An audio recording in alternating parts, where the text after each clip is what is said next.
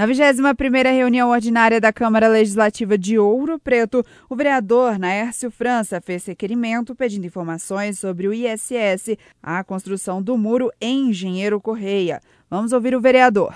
Eu estou realizando esse requerimento no sentido de observar o valor que até o presente momento foi disponibilizado aos cofres públicos no município de Ouro Preto desde o início dessa obra de São Gonçalo do Bação, que pertence ao município de Tabirito e que impacta diretamente o distrito de Engenheiro Correia, pois estão ali, divisa a divisa.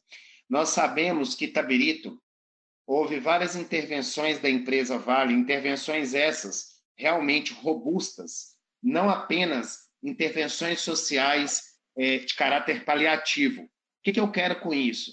Eu quero fazer uma justiça tributária, porque o imposto gerado pelo ISS dessas empresas que prestam serviços para a empresa Vale, ela vem por os cofres públicos.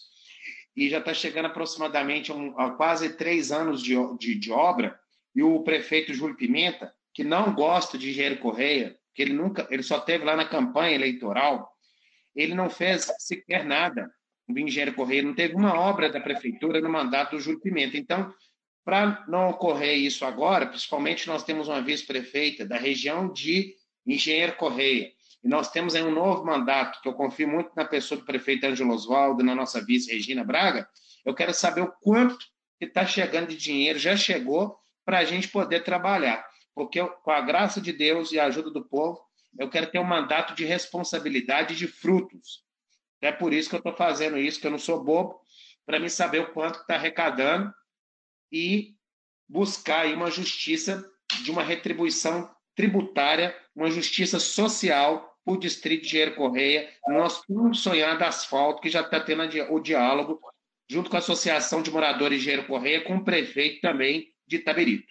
É esses os moldes desse importante requerimento 124/2021. Repórter Gil Isidoro.